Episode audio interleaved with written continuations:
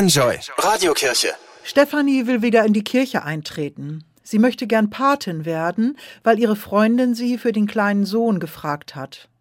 Ich hatte den Gedanken, der Kirche beizutreten, längst verworfen, erzählt Stefanie. Mein Vater hatte mir immer gesagt, du kannst nicht in die Kirche eintreten, es gibt keine Unterlagen mehr über deine Taufe. Meine Freundin hat aber recherchiert, dass es in solchen Fällen Möglichkeiten gibt. Ihre Oma ist nämlich Zeugin der Taufe. Eine Zeugin reicht. Und so kann Stefanie ihre Unterschrift unter das Wiedereintrittsformular setzen. Willkommen zurück.